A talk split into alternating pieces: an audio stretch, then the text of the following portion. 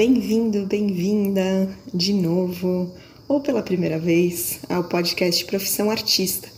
Ele foi co-criado pela escritora Marcela Monteiro e por mim, que sou a Kalina Jusbiak, artista visual, também conhecida como Caju. Normalmente os episódios desse podcast são diálogos ou um pouquinho mais para frente também temos aí a intenção de ter outros convidados para ter conversas sobre diferentes assuntos que envolvem esse universo de se assumir artista ou dessa tal chamada profissão artista. Existem tantas camadas que envolvem esse de se assumir artista.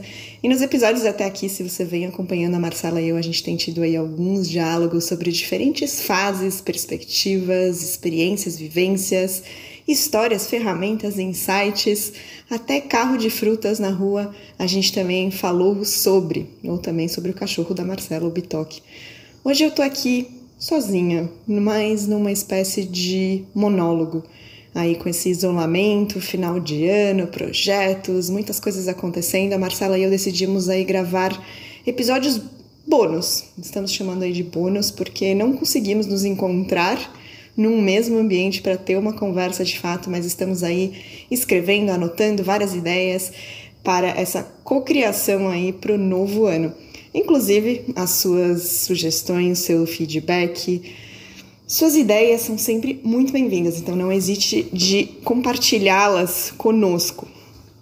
E a gente está criando esses episódios bônus aí como monólogos para a gente se aprofundar um pouquinho, às vezes, numa história minha, dela, ferramentas, insights mais individuais também.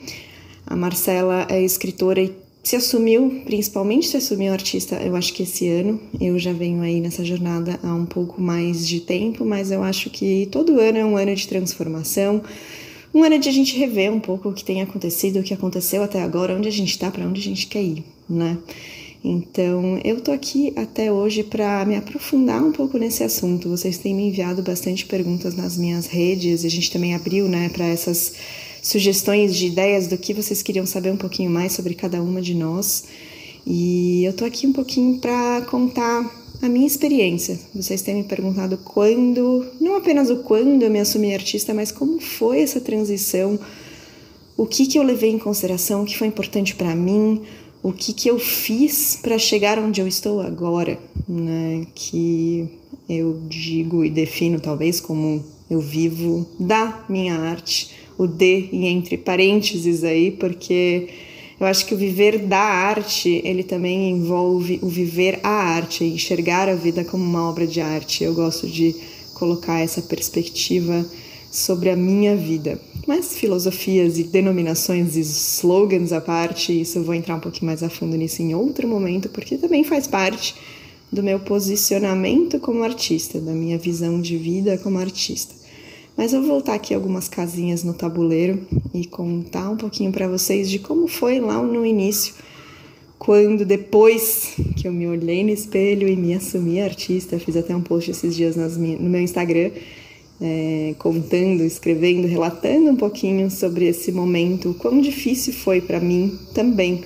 Eu não estudei arte, né? Eu já compartilhei um pouco nas minhas redes que eu venho da arquitetura, eu me formei em arquitetura, trabalhei alguns anos, comecei a trabalhar no segundo ano da faculdade, era uma faculdade de cinco anos, e depois de formada eu segui também trabalhando alguns anos. Cheguei até meu escritório em 2012, foi quando eu realmente me olhei no espelho e me assumi artista. Legal, o que aconteceu depois disso? fazer um pouquinho mais assim um storytelling, mas vou trazer algumas reflexões e até alguns questionamentos que talvez sejam interessantes para você no momento que você tiver, independente da transição de carreira, se você está se assumindo artista, tem essa pretensão ou não. Eu acho que muitas reflexões elas servem para diversos momentos de transição em geral. Eu acho que diferentes questionamentos, diversos questionamentos que eu tive na época, eles também se repetem agora, por exemplo, que eu depois de uma temporada no exterior, estou aí voltando para o Brasil com novas metas, novos objetivos, um novo posicionamento. Continuo sendo quem eu sou com a minha arte, mas um, também, novamente, eu me vejo num momento de transição. Então, depois de me assumir artista, eu na época tinha o meu estúdio de arquitetura, trabalhava como arquiteta, tinha um sócio E eu acho que o grande desafio para mim nesse momento de me assumir artista eram duas coisas, né? Uma que eu me via ali como arquiteta, formada arquiteta, né? Meu pai tinha investido numa faculdade, fiz uma faculdade privada. E a minha família, enfim, todo mundo foi sempre muito de carreira, assim, né? De seguir anos e anos numa mesma empresa ou numa mesma área, uh, dentro daqueles modelos talvez tradicionais, né? Do que é uma carreira de sucesso, do que você uh, precisa fazer aquele passo a passo para chegar onde você quer chegar dentro dos moldes da sociedade, né? Aquela escadinha escola, faculdade, emprego, segurança, namorado, noivo, casamento, filhos, outro filho, uh, educa os filhos, que daí entra na escola, entra na faculdade, daí de repente você tem netos e de repente a vida acabou. Um pouco dramático, né? Mas vocês entenderam o que eu quero dizer com escadinha quase pré-moldada de que às vezes a gente busca, às vezes a sociedade pede isso da gente, às vezes a gente se cobra disso, mas eu comecei a me questionar o que, que realmente eu queria. Né? Eu me vi ali num escritório de arquitetura com um sócio, no meu escritório, e nessa época eu já estava fazendo alguns trabalhos mais de arte, eu acho que eu realmente comecei a me explorar um pouco mais a arte como uma possibilidade lá em 2010 então eu fiz alguns jobs, cobrava muito pouco, valores muito simbólicos, visando muito mais a experiência e as experimentações, né? E, e, esse ano de 2012, então, a gente criou esse escritório com a intenção de ter algo bem criativo, bem aberto, um, onde a gente pudesse unir todos os nossos gostos. O meu sócio era muito criativo também, uma pessoa muito capaz, muito inteligente. E a gente foi unindo ali as nossas intenções e no início a gente realmente fez, é, participou de muitos concursos de arquitetura no Brasil, fora, teve premiações muito interessantes. E aí um dia, bom, eu já vinha nesse questionamento de querer viver da arte e ele me ligou um dia e falou: "Cá, a minha esposa tá grávida. Agora o negócio ficou sério. Eu tenho uma filha que em breve vai nascer e eu preciso tentar, eu preciso ganhar dinheiro. E essa ideia da criatividade, de unir diversas coisas é muito linda, mas eu preciso ganhar dinheiro. Então, a gente, apesar de nutrir ainda um lado muito criativo, a gente entrou numa de fazer projetos executivos para grandes escritórios de São Paulo. Então, a gente trabalhou para o Arthur Casas, para o Bernardes, né? já não era mais Bernardes e Jacobson, já tinham se separados. A gente trabalhava para Bernardes e para outros grandes escritórios e desenho técnico, para quem sabe ou não sabe, executivo, é detalhar tudo que você possa imaginar. Da maçaneta ao rodapé, a junção de materiais. Foi uma experiência muito interessante porque eu aprendi muito, mas a minha criatividade começou a ser fechada, ficou numa caixinha ali, gritava para querer sair. Isso começou a me incomodar muito. E, enfim, não vou entrar em detalhes porque eu já acho que eu já contei mais desses relatos dessa agonia que eu sentia e de que isso foi algo muito emocional que também afetou o meu corpo físico. Eu fiquei bem doente na época. Foi na época que eu descobri que eu também era intolerante a glúten. Eu tive uma grande inflamação no intestino. Demorei para descobrir mas isso tudo foi uma conjunção de fatores para eu perceber que de manhã eu estava mais feliz em fazer uma arte numa parede na casa de um conhecido por talvez ali uma uma quantidade bem simbólica de dinheiro, ou levantar e ir para o meu próprio escritório. Então eu tinha ali na minha mão duas coisas que eu fazia que eram minhas e eu comecei a pesar isso na balança e ver o que, que realmente era mais importante para mim. Legal, é, isso foi um ponto. O outro ponto foi encarar a minha família. Justamente porque eu falei, a minha família vem de um lugar um pouco mais tradicional nesse sentido de carreira. Meu pai sempre trabalhou em muitas empresas durante muitas não, poucas empresas durante muito tempo. E outras pessoas da minha família sempre foram mais dessa linha, né? E apesar de ter tido criativos artistas ali em gerações um pouco mais distantes, um, não era tão presente. E eu tinha, na verdade, medo de encarar o meu pai, de achar que eu ia desapontar ele depois desse investimento todo que ele havia feito na minha educação e eu virar para ele e falar: pai, quero ser artista. e eu demorei muito, porque eu realmente tinha medo desse desapontamento. E eu, na minha infância, trabalhei muito pela aprovação. Né? Eu sempre que busquei e tive a necessidade de ter muita aprovação dos meus pais. Eu já falei isso em outros momentos também, mas enfim, com o tempo eu entendi que eu não precisava de aprovações internas e que a única pessoa que precisava me aprovar era eu mesma. Aprovar as minhas qualidades, as minhas dificuldades, os meus defeitos, entender quem eu era. E nesse momento foi quando realmente começou esse rebuliço interno e de que eu percebi que eu precisava realmente olhar para dentro. E com o dia que eu me assumi artista foi o dia que eu também pedi para sentar com os meus pais e conversar e dizer: não estou feliz onde eu estou, gostaria de tentar um caminho diferente e o caminho diferente é a arte. E para minha surpresa, os meus pais foram muito receptivos. Eu acho que eu construí, como a gente muitas vezes constrói histórias na nossa cabeça, né? De achar que as pessoas vão achar algo, ou falar algo, ou que a gente vai decepcionar alguém, né? E meus pais foram muito, muito abertos e têm sido muito abertos desde então. É um universo totalmente novo para eles. Um, meu pai até hoje, quando os amigos perguntam, ele fala com muito orgulho de que eu sou artista e que eu estou me virando. Se ele ouvir isso, vai dar risada.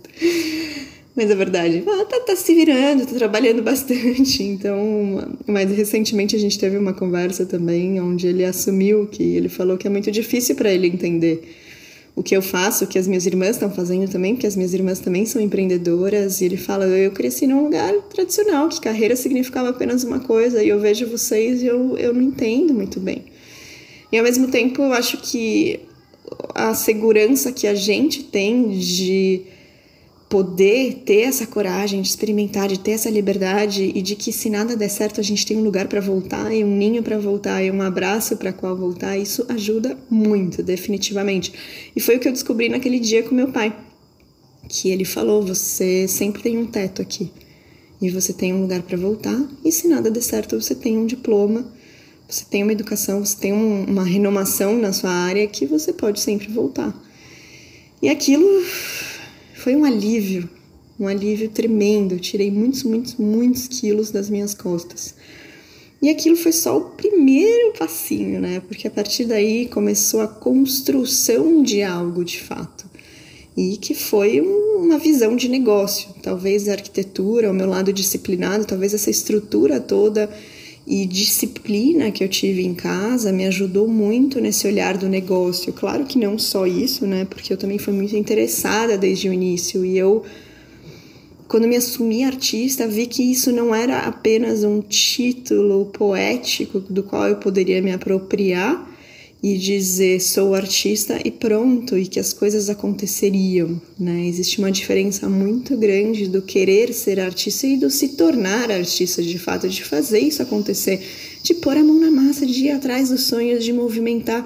Eu sempre uso uma analogia que eu vou trazer aqui de novo, que é a seguinte, né? Quando imagina que você está sentado numa sala escura, sozinho, não tem absolutamente nada, numa cadeira e tá escuro. E lá na porta tem um interruptor.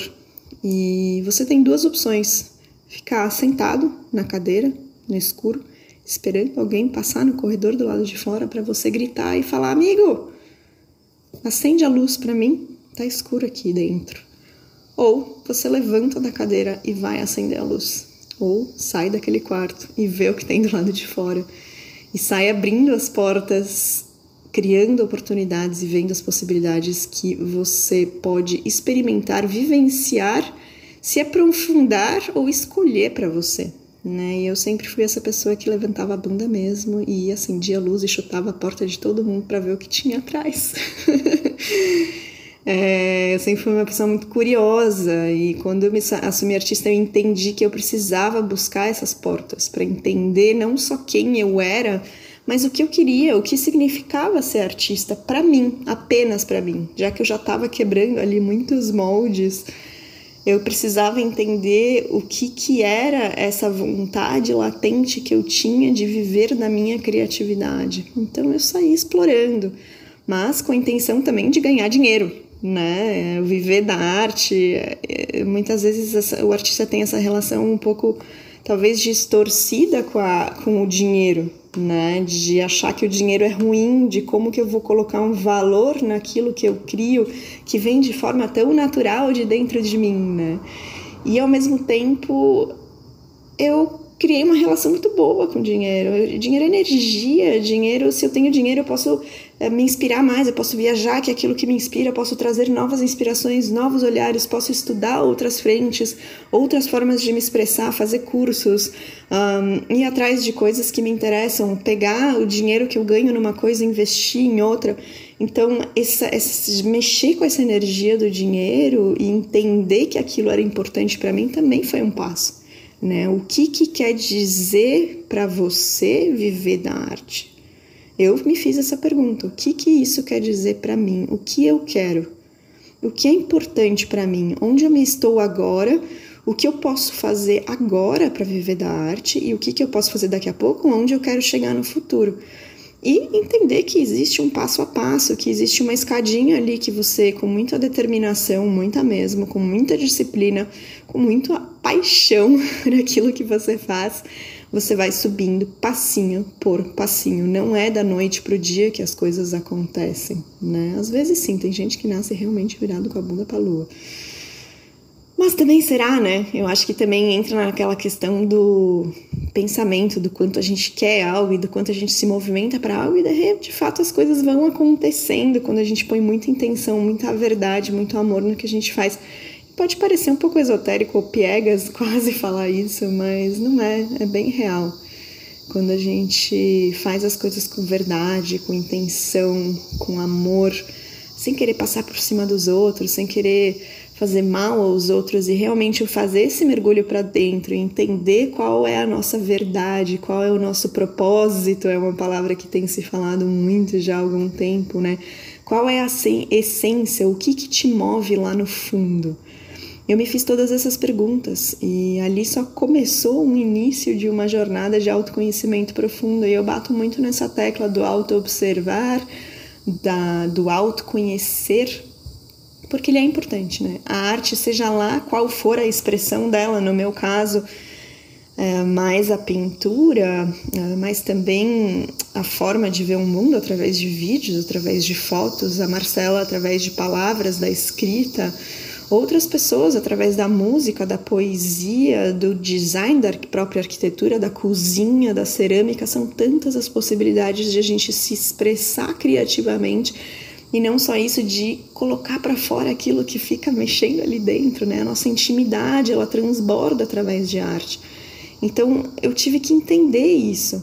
E também conectada com essa ideia de que para viver da arte eu tinha que transformar aquilo num negócio, né? Então, em termos mais práticos, menos filosóficos, apesar de eles serem muito importantes e necessários e fazem muito parte do meu cotidiano, a reflexão os momentos de questionamento do que é certo, do que é errado, do que é esperado, do que eu realmente faz parte de mim, do que, que talvez seja uma expectativa de outra pessoa, uma influência de uma vontade, de uma necessidade que não necessariamente é minha, né? Esse questionar e pensar criticamente sobre todas as nossas influências, o que serve e o que não serve, quais são as crenças que alimentam e me movem, quais são as crenças que me limitam e me congelam, quem são as pessoas que me inspiram e que me fazem bem e que me ajudam a me movimentar em direção àquilo que eu quero, quem são as pessoas que são tóxicas, que sugam, que só querem me colocar para baixo, que estão competindo comigo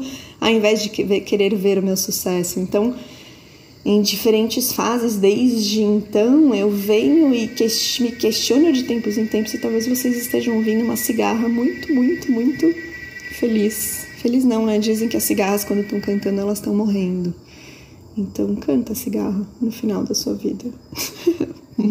Pausa poética para cigarra. Não é o carro de frutas da rua da Marcela, mas é a cigarra aqui onde eu estou. Uh, voltando, é, esses questionamentos críticos e questionamentos em geral, o tempo para a contemplação, a inspiração, o silêncio para que essas perguntas venham à tona é extremamente importante para mim, e eu acho que pode ser para você também, o ser humano como um todo, né, para todos nós, não apenas para aqueles que são artistas ou querem ser artistas, eu acho que nós a gente vai sendo levado, né, muito pela onda do que é esperado e não é esperado, como eu falei tanto das crenças e poucas são poucas as pessoas que eu conheço que param e refletem e pensam criticamente, né? Então se dá esse tempo, é importante e isso faz parte desse mergulho para dentro.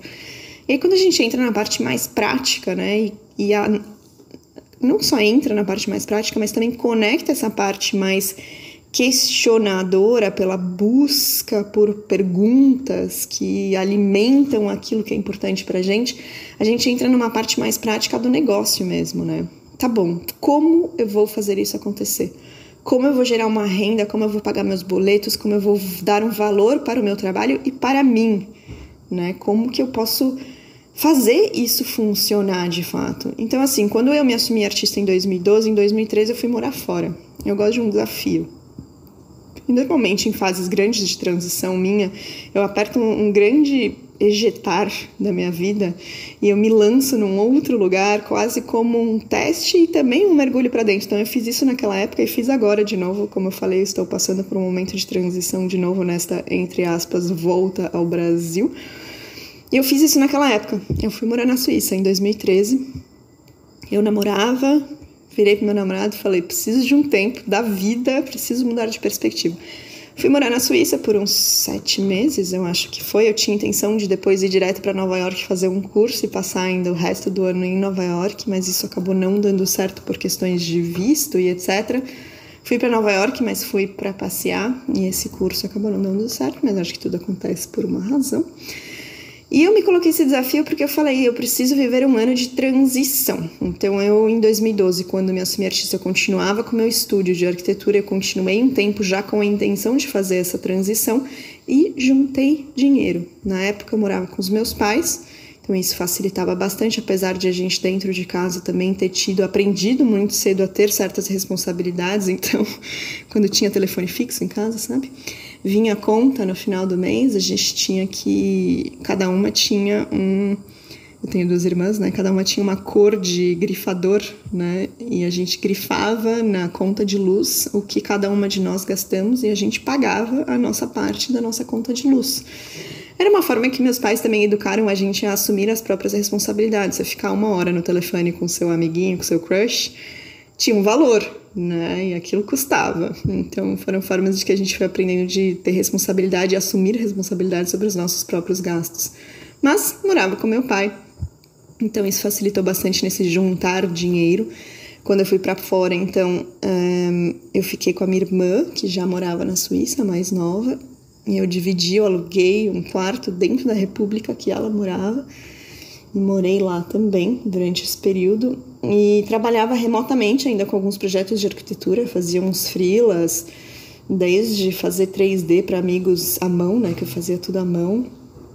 Ah, enfim, jobs que vocês podem, tudo que vocês podem imaginar que envolvia desde arquitetura ao início de uma arte também, fiz estampas, na Suíça também fui aos poucos explorando isso, então pintei algumas paredes por lá, cobrei em francos suíços. Falei, pô, se eu consigo vender de alguma forma, não sei o que, que exatamente eu quero ainda, mas vou descobrir e usei essa experiência na Suíça para isso também. Então eu fiz algumas paredes lá, ainda tentando descobrir um pouco qual era a verdadeira minha identidade, mas aquilo já ia brotando ali, a coisa muito das linhas, da desconstrução. Lembro de desconstruir a cidade de Paris numa parede, num, durante um aperitivo de amigos na casa. Eu pintei, acho que foi minha primeira live, live painting que eu fiz e eu tremia toda por dentro num país estranho, mas ao mesmo tempo foi não conheço essas pessoas, dane-se o que aconteceu aqui.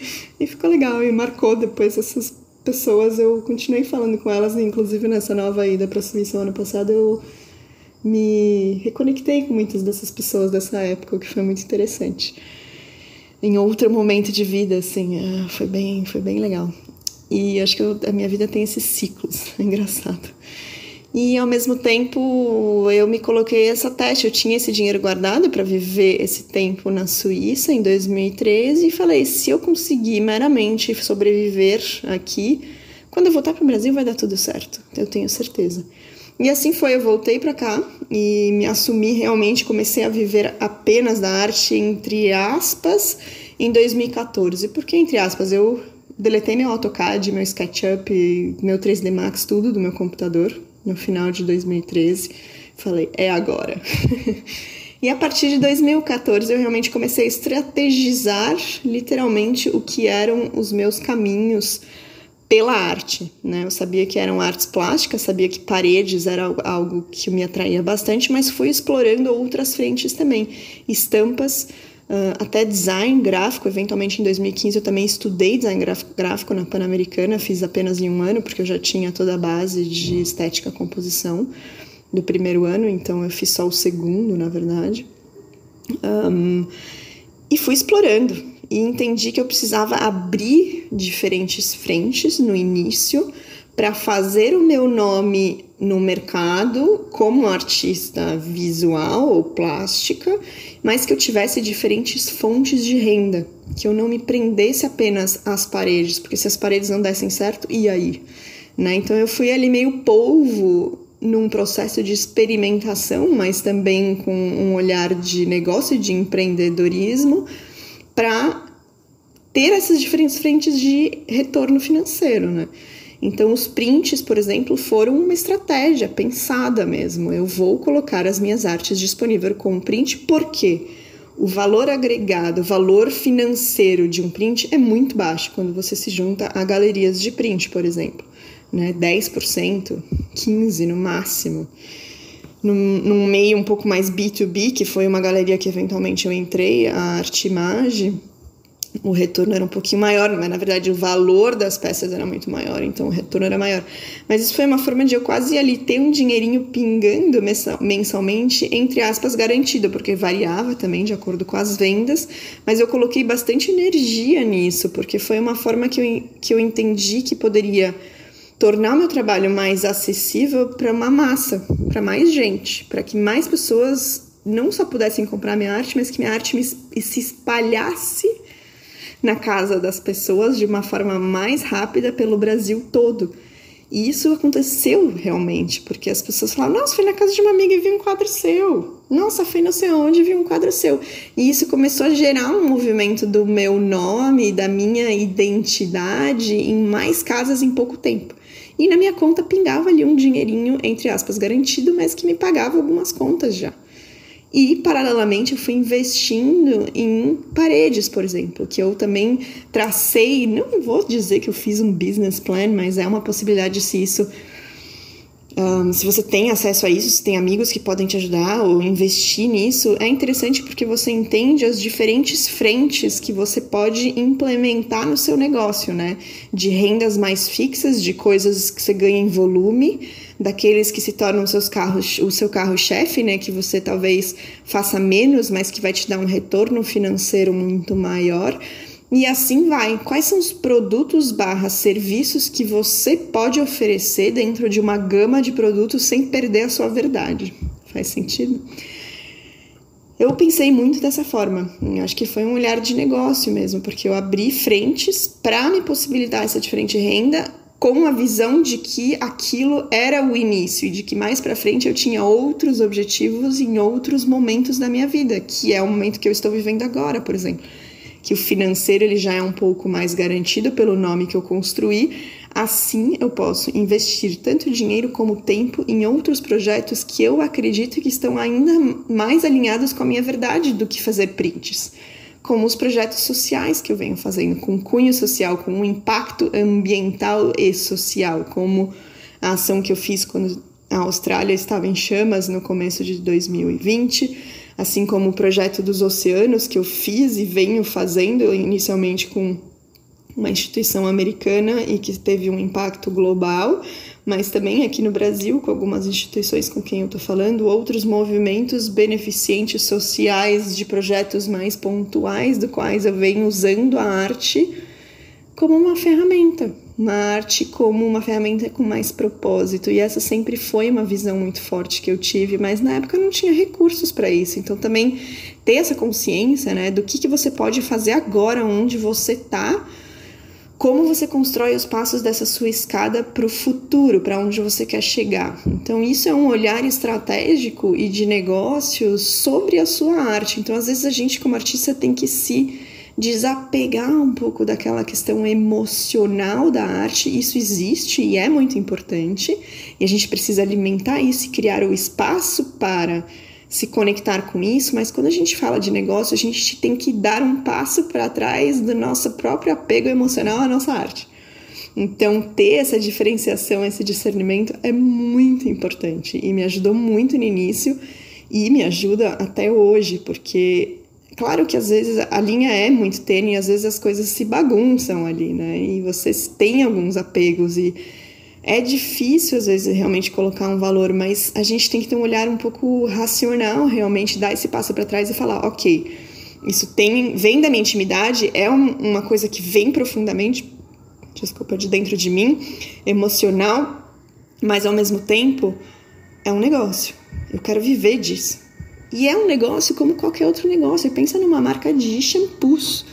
Alguém criou aquilo, tem uma verdade, tem uma intenção quando a gente fala de marcas com mais propósito, enfim, produtos, né, com não só aquela coisa industrial apelativa, marketing louco de vendas, mas quando algo vem com uma verdade, é, e a gente fala muito no mercado né, sobre marcas pessoais, é, que são pessoas como marcas, né, que têm produtos ou serviços a oferecer, tem um apego emocional, porque vem de uma verdade, uma missão muito pessoal. Mas para virar isso um negócio, a gente tem que ter essa diferenciação.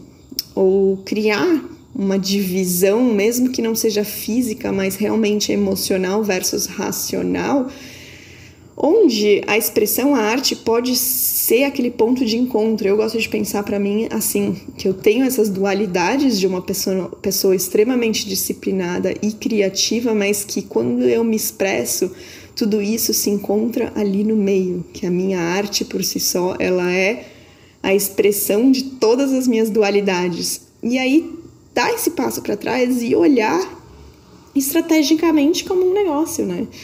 Onde eu posso colocar energia e tirar o tempo para isso, não só para criar e esperar alguém aparecer e acender a luz do meu da minha sala escura de loucura e, e criatividade, mas sair e buscar essas oportunidades, né? Então eu saía batendo em galerias, uh, em pessoas, batendo nas pessoas não, mas para conhecer pessoas. O lado social é muito importante. Construir uma rede de contato, seja de outros artistas com quem você pode colaborar ou pedir ajuda ou uh, criar certas coisas para expandir o seu nome em outros mercados ou outras cidades ou outras possibilidades, mas também colocar sua cara tapa e se apresentar. E eu sou uma pessoa tímida e reservada, mas aprendi a fazer isso, aprendi a falar sobre mim, aprendi a falar do meu trabalho.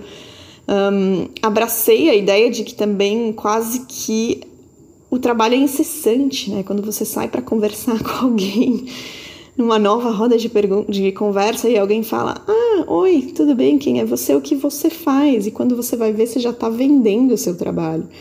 E isso no começo era muito cansativo, porque eu falava, eu não quero falar o que eu faço, porque todo mundo vai fazer um monte de pergunta, e eu não quero ficar falando sobre a minha arte, eu tenho vergonha, eu tinha vergonha quando as pessoas pegavam ali o celular do meu lado e abriam o Instagram e começavam a olhar, nossa, que legal.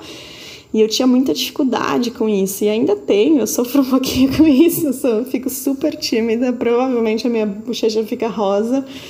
E eu fico super sem graça, mas eu aprendi, e a gente só aprende quando a gente vive as experiências de fato. Então, eu diversas vezes, às vezes, chegava na frente de um lugar que eu falava, eu quero falar com tal pessoa. Aí eu ia com a intenção pro lugar e falava, vou falar com tal pessoa e vou me apresentar. Aí eu parava na frente do lugar e falava: Não, não vou, vou voltar outro dia. E nessas horas é bom você ter pessoas que te ajudam e te incentivam a fazer aquilo é, e usar as pessoas para isso também, né? Então eu usei na época, o meu namorado me ajudou muito, mas os meus pais também e amigos, eu falava: Meu, quando eu estiver desistindo, por favor, me lembra do porquê eu tô aqui, sabe? Me empurra para fazer esse negócio, porque eu quero fazer, eu preciso da sua ajuda. Aprendi a pedir ajuda também e usar os contatos, né? O que eu falei de ter as redes de contato são importantíssimas porque você usa elas ao seu favor e não é usar na, no sentido negativo da palavra de usar as pessoas, né? E sim de se ajudar e somar e talvez você tenha coisas a oferecer para as outras pessoas, né? E aí a gente começa a trocar ideias, conceitos, serviços e realmente construir uma rede de apoio que é tão importante. Eu não estou onde eu estou porque eu cheguei aqui sozinha. Apesar do caminho como artista muitas vezes ser solitário, porque nem sempre a gente tem as pessoas que compreendem as nossas necessidades e aqueles desejos latentes que a gente tem lá no fundo, porque só artista, só outro artista sabe realmente o que a gente pode talvez estar sentindo, porque ninguém sente a mesma coisa também. Mas de artista para artista a gente talvez se compreenda um pouquinho melhor.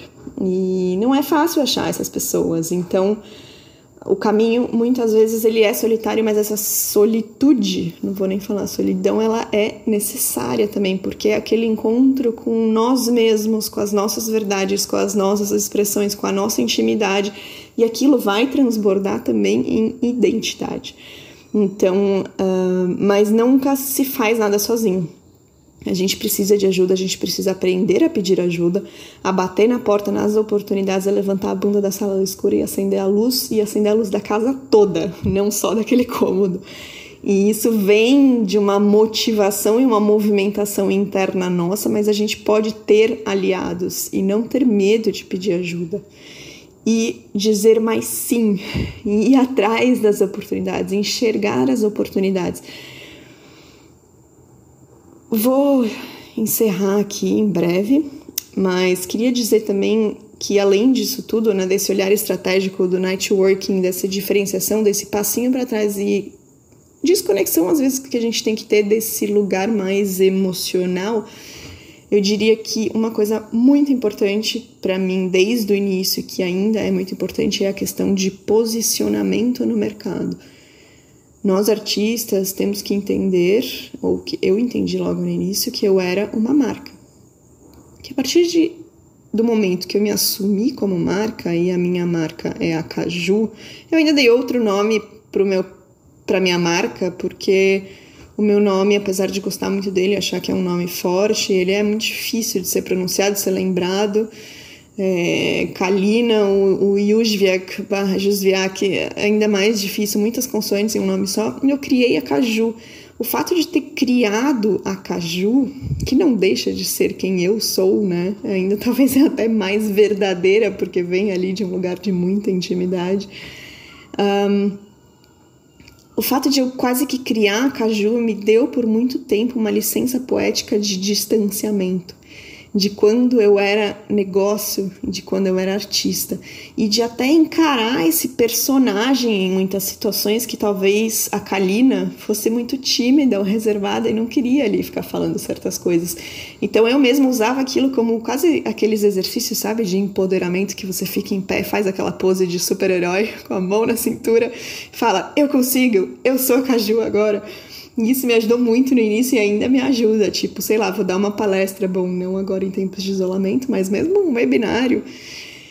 Eu faço um exercício ali de respiração e eu falo, eu sou a Caju, eu posso, eu sou artista e eu vou fazer as coisas dessa forma. E me ajudou muito a, a criar essa marca quase que esse distanciamento também. Não estou dizendo para que você tem que usar outro nome, né? Cada um usa a estratégia que é importante e que te ajuda, mas para mim, no caso, foi essa.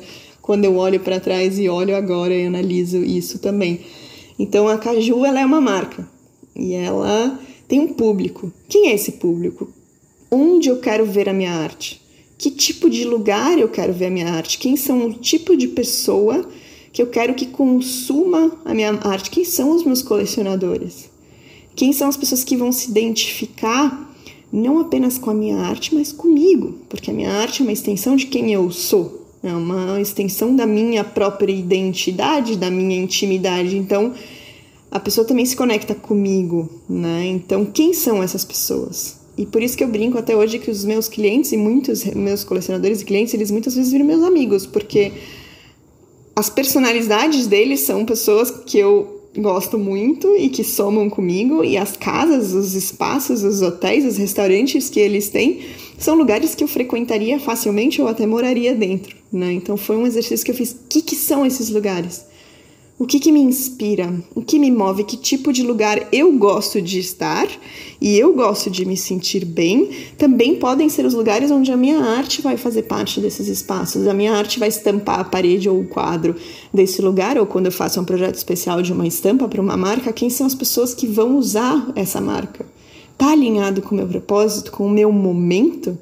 Ou, se não, existe um olhar mais estratégico por parte de por trás disso que pode ser interessante? Então, cada projeto que entra desde o início, eu sempre penso nisso. E muito, principalmente, muito no começo. Nossa, a cigarra tá louca agora.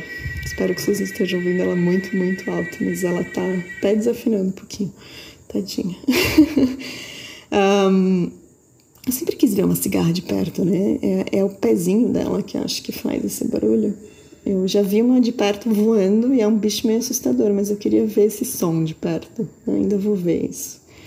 Divaguei sobre a cigarra de novo. Mas dizem que a cigarra tem um poder muito forte, né? Um simbolismo muito forte também de sorte, eu acho, ou algo assim.